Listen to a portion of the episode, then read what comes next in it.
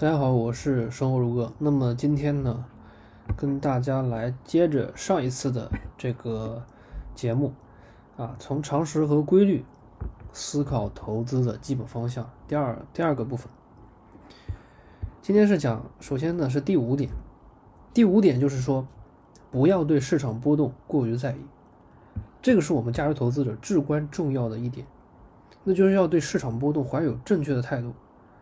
啊，很多人买了这个股票之后啊，整天在那看，然后股票呢，它肯定是有波动的，然后呢就给就被这些啊波动给搞得心态崩溃，这个其实呢就陷入了股价的短期波动。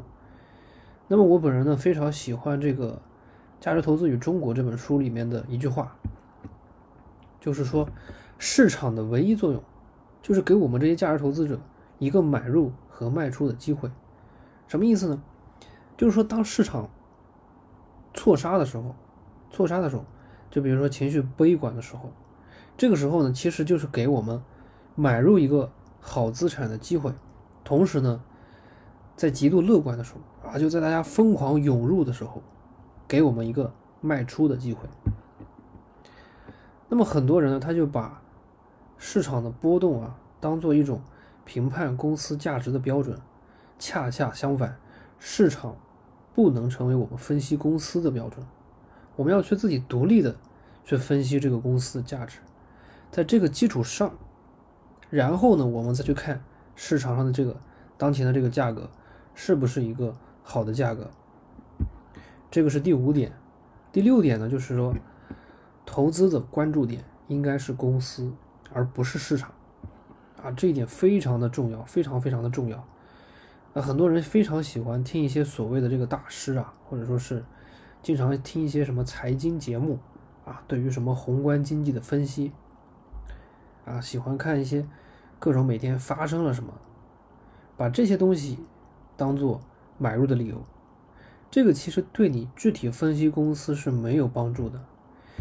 你需要做，你需要做的是什么？真正的深入到一个行业。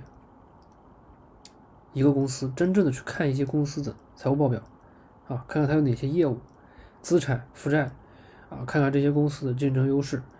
真正要做到的就是什么？当你真正的拥有了这项生意，就比如说你现在真的，啊，你就是这个公司的所有者了，那么你觉得这个公司还有哪些问题？有自己的哪些竞争优势？啊，我如果说现在要把这个东西，呃，把这个呃公司卖掉，我愿意用什么价格卖？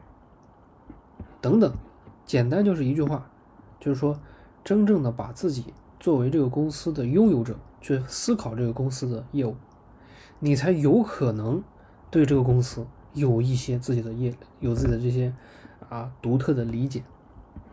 当然，这个过程是非常非常非常难的，但是好的投资绝对都是需要自己去努力的，而不是说啊自己去抄某些大 V 的什么。啊，什么作业啊，什么他们投资什么东西我就买什么，然后希冀自己去躺赢。其实不是说这些优秀的人不值得我们去学习，而是说什么呢？就我们的心境、知识水平和他们都有差距。别人他可能是抱着三到五年的心态拿这个公司，但是你却以为啊自己马上就要发财了，这个就比较愚蠢了。这也是第六点。第七点呢，就是。不要轻举妄动啊！大家听到这一句话，可能有点儿，哎，这什么意思呀？什么叫不要轻举妄动啊？就是说，大家很多人啊，发现啊，就手上拿了很多钱，就好像不花出去他就难受，你知道吗？就是他一定要花出去他才难受，他啊 不是，就是他一定要花出去之后才感觉自己心里踏实，就好像自己不花出去就感觉好像吃了什么很大的亏一样，啊。就是必须要他去买什么股票啊，什么东西的，他自己心里才踏实，然后认为啊，我把钱花出去，这就是好事儿。我个人认为啊，这个不是一个价值投资者应该做的事儿。价值投资者应该是一个实事求是的人，就说我现在看不懂这个市场，或者说我认为这个市场上已经很贵了，我也不知道这个市场上有什么比较好的公司，就感觉我现在。就是我确实不知道有现在有什么好的投资标的，那这个时候呢，你就应该是听从内心的指示，不要去盲目的投资，不要盲目的投资，啊，不要为了投资而投资，啊，很多人看到别人啊投资赚了钱，然后就感觉我自己现在也应该冲进去，这个其实就是大错特错。如果说你确实当前没有什么比较有把握的机会，那就你应该什么好好学习，读一些。大师的著作，对吧？看一些经典的好书，好好学习，好好研究，而不是说把钱乱投资，这个是非常愚蠢的。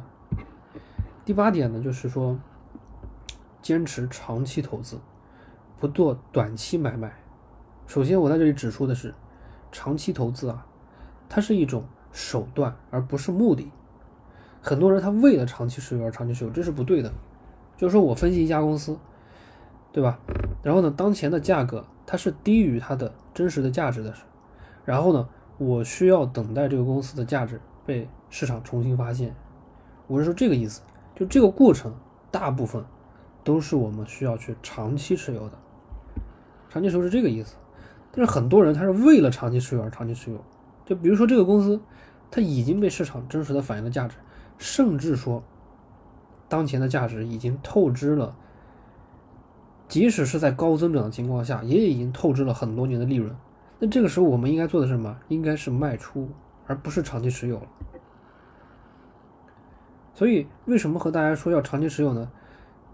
就是要告诉大家，不要被市场短期波动干扰啊！时刻关注是公司的价值，是这个意思。好了，那么今天的这个内容呢，咱们就讲到这里。